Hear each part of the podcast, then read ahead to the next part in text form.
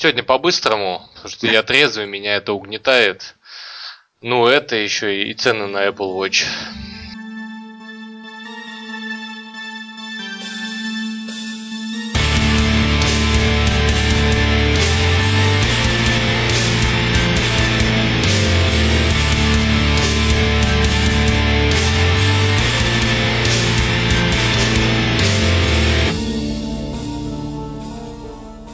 Всем привет! Это 29 выпуск подкаста «Человек читающий» и с вами уже бессменные ведущие Дмитрий Бирюков и Денис Чужой. Доброе утро, ребята! 29 а, уже вот совсем скоро будет очередной юбилей, который мы благополучно но это у нас традиция просто такая, поэтому а, нельзя как бы рушить традиции. У нас сразу 31 выпуск будет потом. Нет, просто а, как делают нормальные шоу на юбилейные выпуски, они готовят что-то особенное, а, ну там какой-то супер выпуск, а у нас обычно 10 20 юбилей, все это было как, а, как обычно, то есть мы просираем сам факт юбилея и такой особенной даты. Просто проведем его трезвыми. И как бы, ну на самом деле отмечание юбилеев таких выглядит, как знаете, Твиттере было раньше. Свой десятитысячный твит я посвящаю там своей маме. Ну, окей. Почему раньше я до сих пор смотрю такое, вижу такой, такие... Ну, я, видимо, отписался от всех дебилов, поэтому у меня очистилось лента. Ну, просто... Я вот тут недавно видел твит, а, свой 77-тысячный твит я посвящаю там бла-бла-бла, я уже не помню кому. Посвящаю краткости. И... Мне просто интересно, 77 тысяч твитов. Это же как на... Даже если с самого основания, а там явно не с самого основания Твиттера. У меня, по-моему, 7 тысяч, и это за 4 года. Ну, Окей, ладно. А, Что-то отклонились от темы. Стариковски. Да-да-да, как дедулька. В наше-то время не было такого. А, окей, а, новости. Новостей по книгам я не нашел, наверное, плохо искал. Ну, просто я зашел этот, на BuzzFeed, зашел в раздел Books, нашел тест «Выжили бы вы э, в сражении за Хогвартс?» и проходил его вместо того, чтобы искать новости. Но если это вас успокоит, то я выжил бы. Слава богу. А, итак, новости которые ни к чему не относятся, но просто мне очень понравились. Итак, археологи Оксфордского исследовательского проекта Egypt Exploration по расшифровке древнеегипетских манускриптов обнаружили папирус с описанием рецепта от похмелья. Автор манускрипта предполагает, предлагает использовать в качестве средства от головной боли, тошноты и рвоты, возникающей после обильных возлияний ожерелья из листьев Александрийского лавра. Ожерелье следовало носить на шее. Странно, как-то не... надо по-египетски нужно прикладывать кота. Священное животное. А... Или, или бальзамироваться уже все. У меня с похмелья такие мысли. Окей, а, так, новость, э, которая коррелирует с нашей темой выпуска про мотивацию, а, точнее про человека, с которого нужно быть, брать пример. Итак, житель Екатеринбурга и участник тотального диктанта умудрился допустить 273 ошибки в тексте из 282 слов. Вот это мой герой. Ролевая модель теперь моя. Человек захотел и сделал. Да. Не стал читать, ждать книжки, читать. Он не стал читать книжки, да, это самое важное. Он не проводит время в каких-то раздумьях теоретических. Он берет и делает. Да. Ты, кстати, когда-нибудь участвовал в этом тотальном диктанте? Нет, я все время просираю. И я потом, как оказывается, позже правильно, потому что я там пытаюсь проходить, и я получаю какие-то жуткие оценки, хотя всегда считал себя человеком довольно-таки грамотным. В общем, я, я каждый боюсь. год пытаюсь э, влезть, э, ну, попасть туда, и все время находятся какие-то планы повеселее. Итак, а, последняя новость, она ничем особо не примечательная. Немецкие кинотеатры объявили бойкот компании Disney и отказались демонстрировать ее новый фильм «Мстители. Эра Альтрона». Ну, это вообще не все, а там небольшая часть, и связано это с финансами, потому что Disney решила поднять ренту за прокат блокбастеров с 47,7% до 53%. Ну, в общем, а, очередная какое-то противостояние кинотеатров и э, производителей фильмов. Мне я скорее эту новость сюда поместил э, с желанием обсудить этот фильм. Ты видел? К сожалению, нет. Я сходил вместо одних Мстителей сходил на две российских комедии «Приличные люди» и «Мама дорогая». И как? И вот, э, мне кажется, стоит показать в Германии эти два фильма. Я не буду платить любые бабки Диснею, лишь бы показывать Мстителей. Я вот сегодня на Мстители уже второй раз пойду, это как прям отличное кино, где-то в середине сеанса меня посетила мысль, почему все фильмы не такие. А, но к концу сеанса я понял, что просто все фильмы должны быть со Скарлетт Йоханссон. Даже какой-нибудь паршивый Люси, то лучше любой вот такой вот российской комедии, которую ты сейчас описал. Хотя нет, есть, конечно, хорошие, это я сейчас опять э, в крайности бросаюсь. Все. Можно лучше российской комедии, на самом деле. Нет, нет, тут можно начать э, э, полемику. В частности, я считаю Горько отличной комедией. Ну, хотя там комедии все же меньше, чем драмы, но все же Горько. отличный фильм. Горько отличный фильм, но ему сколько, уже два или три года. А ну, то, что выходит сейчас... Горько 2 неплохой фильм, так сказать. Не ну, отличный, но неплохой. Ну, я бы не сказал. Ну ладно, в общем, давай не будем спорить в книжном подкасте об этом. Да, окей, ладно. А тема сегодняшнего выпуска книги про мотивацию, саморазвитие и все, что так любят а, продвигать все коучи и а, якобы успешные бизнес бизнесмены. А, на самом деле этих книг я прочитал ну, прям огромное количество. Большая часть из них а, полнейшее говно, а, самокопирование и копирование других людей. Там есть авторы, которые выпускают по 5 книг а, про одно и то же, при этом им удается их хорошо продавать. Ну, потому что людям нужны такие книги, непонятно зачем. А сегодня хотелось бы поговорить о книгах, которые напрямую не, не нацелены направить на путь саморазвития, но э, тем или иным способом они вам помогут, и они действительно хорошие. Ну и параллельно по несколько говняных книг. А, Начнем, наверное, с книги An Astronaut's Guide to Life on Earth. А, я читал ее на английском, поэтому не знаю, как она на русском называется. Руководство астронавта по жизни на Земле, примерно как-то так. Ну, то есть дословный перевод. Автор Крис Хэтфилд, канадский астронавт э, или по-русски космонавт. А, вот, э, по сути, это своего автобиография, описывающая все его, получается, тяжбы и достижения, но параллельно а, описывая все вот свои полеты в космос, а, приготовление к полетам, становится ясно, что все вот если перенять опыт Криса Хертфилда на обычный человеческий, ну, обычный человеческий, обычный житейский, то можно почерпнуть много интересных моментов. Э, в частности, мне понравилось ну, больше всего в этой книге тот факт, что все э, книги по саморазвитию учат вас э, смотреть на вещи положительно, идти с таким положительным настроем, думать, что все будет хорошо. Крис Хертфилд говорит, ни хера. Как бы лучше на вещи смотреть так вот со скепсисом, в том плане, что лучше а, негатив, э, сказать, с негативным подходом относиться и думать, что может пойти не так, э, чем думать, да, да, все будет нормально. То есть э, методика изучения проблем до того, как эти проблемы появляются, она, ну, действительно, как мне кажется, наиболее эффективна. Да, тут нужно сказать, что э, самый большой мотивационный момент э, книги состоит в биографии Хэтфилда. Он, э, как, как ты сказал, уже он канадец, то есть э, мы знаем, что у нас в нашем, в нашем общем космосе два лидера мировых. Это США и Россия.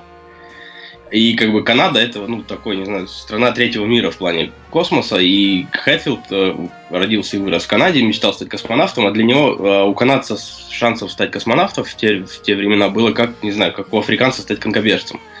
То есть, ну, можно захотеть, но шансы минимальные. И несмотря ни на что, он там стал летчиком, стал летчиком-испытателем, изучал кучу разных смежных дисциплин.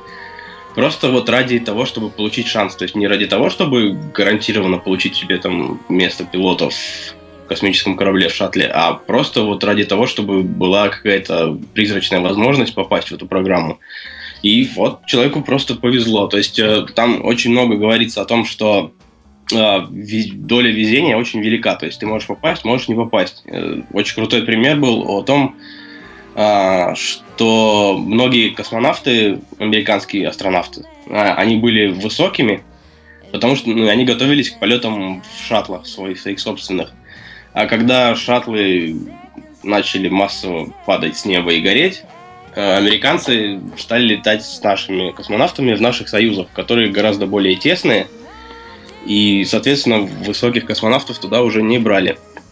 И так вот это банальное невезение закрыло путь в космос там сотням, тысячам космонавтов из Америки. И все это может случиться с нами, нужно держать это в голове, но это же не повод бросать, если тебе что-то нравится. Да, ну, первый канадец-космонавт. До этого никогда я, я, ну, жителям этой страны не удавалось попасть в космос. И, э, но все же э, ты сейчас много акцентировал внимание на везении. Э, везение, конечно, сыграло важную роль в его карьере, но то, что как он э, упорно на всем этим трудился, то, там большая часть книги описывает, что все знакомые там э, инструктора, э, семья, они все говорили, что ему практически ничего не удастся. А, в частности, у него из-за его стремления стать космонавтом и, получается, постоянного отсутствия вне дома были проблемы с семьей, но вот а, ему пришлось этим всем пожертвовать, чтобы как бы добиться так, наверное, Тебе сложно представить более величайшее достижение, чем попадание в космос. И, и возвращение оттуда. Да, там, кстати, возвращение описано гораздо более драматично, чем, собственно, полет и подготовка. Да. Ну и вот э, то, что, о чем я говорил сначала, вот этот подход изучения ошибок на Земле, оно э, создавалось не какой-то там э, прихотью, а просто потому, что в космосе вас могло убить вот что угодно малейшее возгорание и все, и как бы погибает весь экипаж МКС. Ну и вот, эти, э, вот этот вот процесс эм, изучения абсолютно всех э, возможных ошибок, э, сбоев, он позволяет космонавтам, в принципе, спокойно существовать на космической станции. И плюс их всех обучают решать проблемы ну, с максимальной скоростью, в частности, ну, там 2-3 секунды заминки, паники, и все, как бы все потеряно. И это м, крайне полезно переносить э, на опыт обычных людей, а, в частности, к примеру, когда запускается новый проект, особенно стартаперам стоит эту книгу прочитать, потому что а, стартап это такая э, штука, который, если не вложить все силы и всю свою душу, там как бы э, в любом, в любом случае он умрет. И изучение проблем изначально, до того, как вообще что-то начали делать, э, все свои ошибки э, нужно пытаться спрогнозировать, получается, на Земле еще. Важный еще момент – это личность автора книги. То есть это космонавт. Я не знаю, может быть, это только для нас важно, потому что мы потомки Гагарина. Но к, к мнению космонавта вот хочется прислушиваться, хочется верить тому, что он говорит, потому что это такая благородная, опасная профессия. А большинство книг, которые мы читаем или не читаем по мотивации, по саморазвитию и личной эффективности, их пишут так называемые коучи. То есть, а, ну, я не знаю, как бы с точки зрения меня, бывшего провинциала, это даже не профессия. То есть, ну, это как бы вот зарабатывание денег из воздуха. То есть, если вы смотрели фильм а, «Маленькая мисс счастье», а, есть такая замечательная комедия оскароносная, там один из главных героев коуч, то есть э, он там строит там 9 ступеней к успеху, он ведет семинары, которые, на которые никто не ходит, на которые никому не нужны. И там вот изнутри немножко показан этот мир, как бы ты просто должен ходить со своей бредовой теорией там по разным собраниям, общаться с нужными людьми, и если кто-то согласится впулить в тебя деньги в выпуск твоей, твоей книги и твоего диска, то, может быть, ты станешь э, коучем, автором какой-то выстрелившей книги. Если нет, то ты как бы будешь э, голодать, останешься безвестным, несмотря на то, что у тебя есть 9 ступеней успеха. Как бы, э, то есть ну, нет доверия, то есть, как бы, у нас в России нет э, возможности, возможности отследить, кто такой там Джон Стюарт, известный мотивационный спикер. То есть, ну, хрен знает, какой ты чувак. А Крис Хэтфилд это известная личность, мы видели его в Твиттере, мы увидели на Ютубе, как он поет замечательные песни из космоса, и ну, хочется верить такому человеку. Да, ну вот э, коучи я ну, вырос хоть и в большом городе, но большую часть жизни прожил в маленьком, в частности в Томске. У меня отношение к коучам такое же примерно, как у тебя, в том плане, что никто не любит, когда их учат, э, как жить. А коучи за это еще и получают деньги. Ну и э, мой опыт работы в рекламных агентствах, я часто сталкивался с коучами, особенно с э, целыми агентствами. э, которые э, просят такие огромные бабки, что меня всегда удивляла их наглость. Да, и ну как бы, если ты знаешь, как достичь успеха, если ну, ты знаешь, как построить гениальный стартап, почему ты не построил его? Да, вот в этом-то и проблема, что нас учат, по сути, большая часть коучей в России именно. За рубежом там ситуация немного получше. Они сами, а, ну, действительно, а, ты учишь человека а, сделать успешный бизнес, ну вот а нафиг тогда тебе вот это вот все, если ты знаешь, как это делать. Ну, как бы очень странная профессия, никогда им не доверял, в частности, некоторым, так сказать, зарубежным коучам я не то чтобы доверяю, мне просто нравится то, что они пишут. И вот, кстати, есть одна книга, которую сегодня мы будем обсуждать. Это «Мозг. Инструкция по применению». Написано крайне известным коучем Дэвидом Роком. Ну, известным, естественно, среди людей, которые хоть немного интересуются этим вопросом. Для меня он стал известным... А?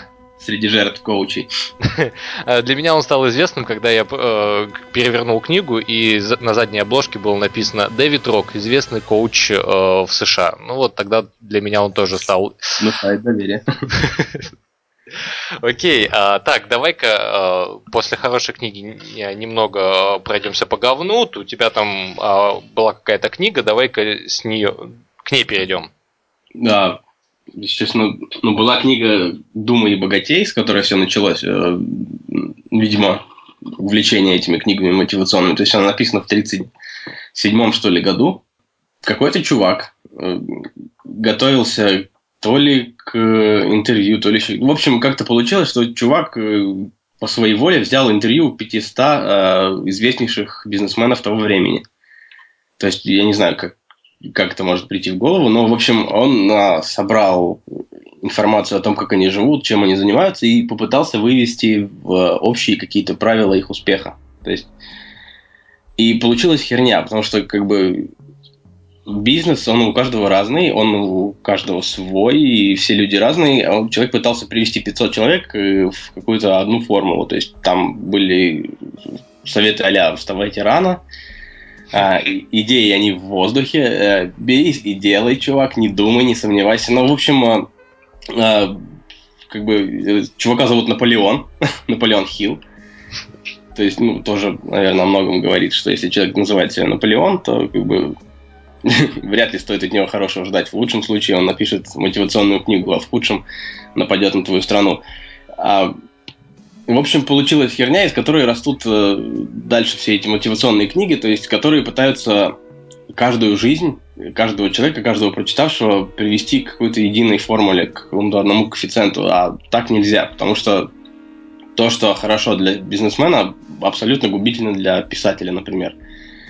И я считаю, вот начиная с этой книги, сравнивая со всеми другими, с какими-то более узкими изданиями, я вот убеждаюсь в том, что человек должен сам определиться, чего он хочет в жизни. Там, если он хочет быть, не знаю, газонокосильщиком, то ему нужно читать книги про газонокосильщиков, потому что там уже есть свой наработанный опыт, который может идти вообще в разрез с опытом супер стартаперов. Как бы человек должен определиться сам, чего он хочет в жизни, к чему он хочет идти. Как бы, за него это никакой мотивационный тренер не сделает, а если сделает, то получится херня. Поэтому вот э, мое знакомство с мотивационными книгами было очень коротким, то есть я прочитал целиком эту книгу и прочитал несколько введений к другим книгам и бросил. На самом деле, многие мотивационные книги можно читать просто вот в книжный зашли, открыли оглавление, и там вот э, по заголовкам вы поняли, все, замотивировались, положите книжку, не стоит ее покупать. А, вот, э, а, кстати, вот этот вот э, Наполеон, он советовал 15-минутные прогулки ежедневные? Ну, я вот сейчас не скажу, но не удивлюсь, если да, потому что ну, почему нет? Нужно же... Ты же хочешь добиться успеха, конечно, гуляй.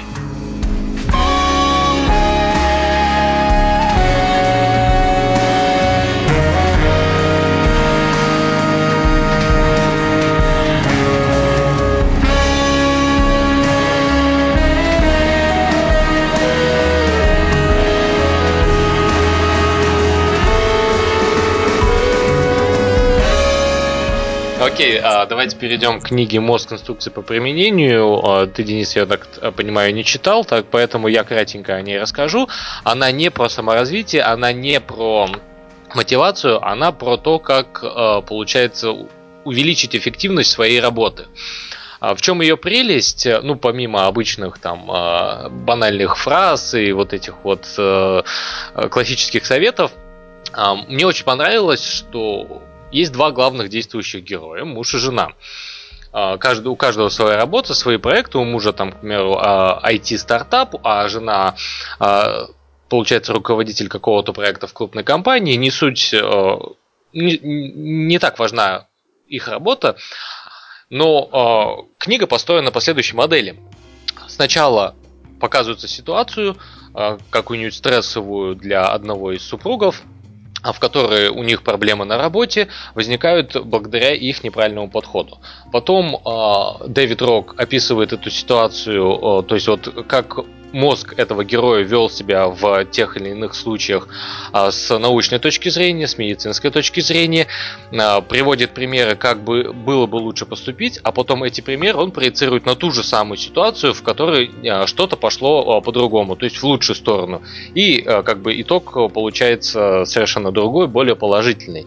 Но по сути мы видим один день каждого из этих героев, а, ну, они совершали ошибки, Дэвид Рок объяснял, как этого делать не надо, и он показывал, как получится, если они сделают все правильно. И вот, получается, целый рабочий день этих людей мы посмотрели а, с точки зрения их ошибок, с точки зрения научного подхода к э, человеческому мозгу, человеческому, получается, отношению к работе, к человеческой концентрации. Ну, и действительно много таких интересных моментов можно было бы подчеркнуть. Ну, там всякие, а, начиная от мелких проблем, как очень много почты с утра, плюс еще много проектов, как все успеть, до там отношением а, с персоналом, в частности, вот э, жена, она является руководителем проекта, то есть э, под ней находится несколько людей, которые не так давно были ее коллегами. А тут ее повысили, и вся вот эти вот проблемы, как их разрешать, э, Звучит, конечно, все банально, но на самом деле я бы ее часто советовал. Это одна из лучших книг э, по тому, как научить концентрировать свое сознание. Ну, собственно, наверное, мне сейчас захотелось, чтобы господин Рок приехал в Москву и несколько дней поездил со мной в маршрутках, походил в Ашан, чтобы он просто разобрал мои ситуации, сказал, как правильно поступать, и тогда, наверное, было бы полезно. А что, с чем он тебе может помочь в маршрутке? Марш, маршрутку это очень тонкая материя, знаешь. Там, если стал на 10 сантиметров левее, то уже это влечет за собой кучу последствий. Задевает твою сумку, ты в плохом настроении, ты приезжаешь на работу злой, ты неэффективен, твой стартап не выстреливает, ты опять ездишь на маршрутке. Ну, тогда бы он тебе посоветовал, ходи пешком, гуляй каждые 15 минут. Но я бы тогда показал ему э, Можайское шоссе, которое мне нужно преодолевать. И он бы, наверное, посоветовал что-то другое. Ну да, мне, мне э, к сожалению, тебя не понять. Я уже сколько, 8 лет живу в маленьком городке, на работу я хожу пешком. А, поэтому я уже даже забыл, что такое переполненные маршрутки. Хотя сам э, родом из Алматы, город большой, конечно, пробки и вот эти все проблемы э, которые у тебя есть, они были бы у меня, но просто я оттуда уехал еще э, в небольшом, ну как бы, в 16 лет. Окей, ладно, хватит истории детства. А, так, есть еще отличная книга «Незаменимый», автор Сет Годин. А, Сет Годин, он, по сути, более известен а, своим блогом. А, не так давно он даже завел свой твиттер. А, он не то чтобы коуч, этот человек известный маркетолог, работал с, больш... с крупными компаниями, а, но при этом он ну, как бы умеет э, высказаться по саморазвитию. Вот незаменимый, главная суть, э, в принципе, ясная из названия, а, то, что незаменимых сотрудников нет. Прочитав эту книгу, вы не станете незаменимым а, сотрудником для какой-нибудь компании, а, просто она покажет вам, а, насколько призрачны ваши вот эти вот надежды, что вас никогда никогда не ув... ниоткуда не уволят, что вы вообще такой крутой и как бы э, ваш начальник должен на вас молиться. Вот вот эти все мифы он развивает и тем самым он помогает как бы посмотреть ну, на ваши проблемы или на вашу работу вообще с, со стороны как бы человека безработным. Вот так можно сказать. Вот, это, это мне близко. Но на самом деле я читал э, «Фиолетовую корову» с этой година. Наверное, с нее, собственно, началось мое увлечение вот этими всеми бизнес-книгами. Было, было очень мило, очень доходчиво даже для такого гуманитария, как я, было понятно про, про маркетинг и про прочее. И, видимо, да, видимо, стоит почитать, он незаменимый. И мне. Она вот на самом деле лично для меня показалась крайне тяжелой книгой. Вот именно незаменимый, там много а, таких, ну не те, естественно, это не математика и не физика, которая действительно тяжелая, но а, читается она не так просто, как тот же мозг инструкции по применению или же а, руководство астронавта и по жизни на Земле. Окей, последняя спи- книга в сегодняшнем моем списке это «Как разговаривать с кем угодно, когда угодно и где угодно» Ларри Кинга. Вообще не имеет отношения к тому, о чем мы сегодня говорим, просто мне эта книга очень понравилась. А, она, вот если прочитать название, кажется, что она обучает людей э, коммуникации, э, как застенчивым людям, к примеру, стать более общительными и как, к примеру, э, перестать бояться высказать свое мнение на совещании на работе. Но книга оказалась на самом деле очень банальна. А, Ларри Кинг советует, там, к примеру, если у вас проблемы с общением, он говорит, больше нужно говорить. Спасибо, Ларри.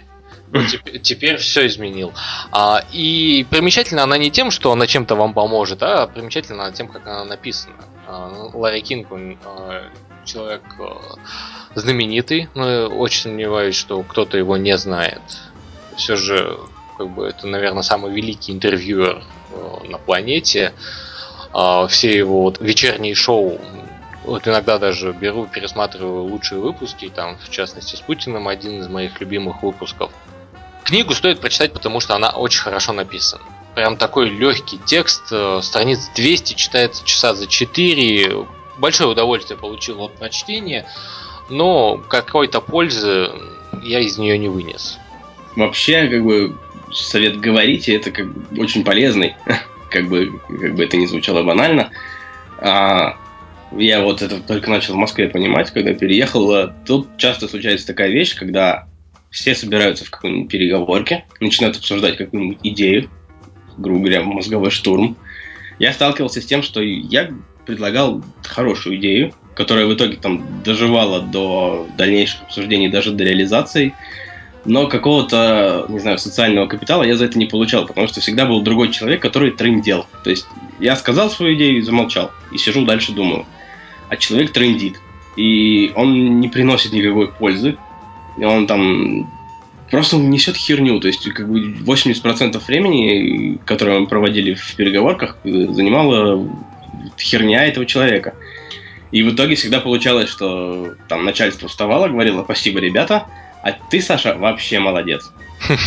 Потому что, как бы, а, я иду как, как обоссанный, скажем так, на свое рабочее место, хотя моя идея пошла дальше в итоге и, может быть, даже принесла какие-то деньги компании, а Саша молодец. Э, я немного по-другому имел в виду, в частности, вот возьмем людей интровертов, которые они действительно, ну, не, э, им некомфортно много говорить. И вот если этому человеку нужно как-то развиваться, просто сказать ему больше говори, это, конечно, правильный совет. Но ему этот совет ничем не поможет, он боится. Ну да, наверное, нужна какая-то практика, но вот у них есть э, по крайней мере, более распространена такая вещь, как small talk, то есть, ну, какие-то маленькие там разговоры о том, как, как дела, как там, как, как тебе едется в лифте. Я, я сталкивался с этим, то есть, там, по работе ездил и общался с британцами, они действительно, то есть, общаются, то есть, вот о такой херне, то есть, ты стоишь просто в холле отеля, ты не трогайте человека, человек стоит, он, как бы, у него есть iPhone, он может спокойно там часа два стоять автономно, вообще можно не трогать. Но человек подходит, спрашивает, как, как тебе завтрак твой? Какая нахер разница? Хорошо, спасибо, как ваш? И как-то вот завязывается разговор, и у них есть вот большой опыт вот этого завязывания беседы с ничего вообще, с того, что просто вас там какая-то нелепая херня связывает, какая-то минимальная ниточка. У нас это как-то ну, не принято, то есть ты с чужим человеком ты заговоришь только если он там, например, начнет тебе стрелять в лицо. И для интровертов там, э, наверное, проще перейти в, какую-то в категорию более открытых людей, потому что там более налажены инструменты. Может быть, совет Ларри Кинга, он для нас бесполезен, а там как-то вот он, наверное, ведет к чему-то значимому и эффективному. Ну да, вот эти вот самые разговоры у кулеров, которые часто показывают в фильмах, э, ну вот они действительно... Но такие разговоры у кулеров работают у больших компаний. То есть, э, на самом деле, когда в офисе работает больше ста человек, э, проще вот так вот завести какую-то новичку такую ни с чем связанную беседу, чем если бы это просто компания из пяти человек – и все друг друга знают, кроме тебя, и ты совсем новенький. Вот это тут, как мне кажется, сложнее все же. Да, у нас как бы единственный, единственный шанс у нас э, завести знакомство это новогодний корпоратив. И то, если ты правильно рассчитал дозу алкоголя, и как бы ты вот продержался, наверное, первые полтора часа, пока все накидываются, и дальше ты уже можешь как бы заводить знакомство. Если ты прощелкал этот момент, все, у тебя да, год, чтобы влиться в коллектив. Окей, а, так, ну у меня список мотивационных книг э, закончился. У тебя есть что еще? У меня он закончился давно. Единственное, я еще могу вспомнить э, Александра Амзина, такого человека. Он работал в Ленте.ру, сейчас он такой независимый медиа-консультант, скажем так. Он э, писал книгу э, «Интернет-журналистика» новостная. И как бы он, наверное, этим во многом известен среди журналистов. И у него еще есть книга «Бессистемные советы». То есть там вот, действительно они бессистемные, но они очень полезные в плане работы. То есть там есть советы по работе с почтой, по общению, по организации своего труда. То есть э, они довольно-таки универсальные, то есть они уже не, не только для журналистов. И вот, наверное, вместо того, чтобы прочитать книгу о том, как там, не знаю, тратить 18 минут в день на свою мечту, лучше вот прочитать такую книгу, которая научит тебя лучше работать, высвободит эти самые 18 минут в своем дне, а ты уже сам придумаешь, как ими распорядиться. Ну, и еще такой момент, что все э, книги про каких-нибудь э, известных и получается, многого добившихся людей, типа Стива Джобса, Билла Гейтса, они, конечно, не сделают вас, э, э, ну, не замотивируют прям на, до супер уровня, но все же полезно почитать, э, как эти люди добива, добивались вот этих вот невероятных успехов, о которых мы сейчас знаем, через какие тяжбы им пришлось пройти. В частности, есть одна интересная книга, вышла в прошлом году, называется The Innovators она, по сути, рассказывает про развитие компьютеров с самого вот прям начала, и она рассказывает именно больше не про технологии, а про людей, которые стоят за всеми этими технологиями. А, крайне интересно почитать. Ну, там, к примеру, а, много вещей можно узнать, что в компьютер в том виде, в котором он существует сейчас, а, был изобретен еще в 19 веке, но не было э, технологий, которые могли бы позволить, которые позволили бы осуществить эту идею. Может быть, она и лучше.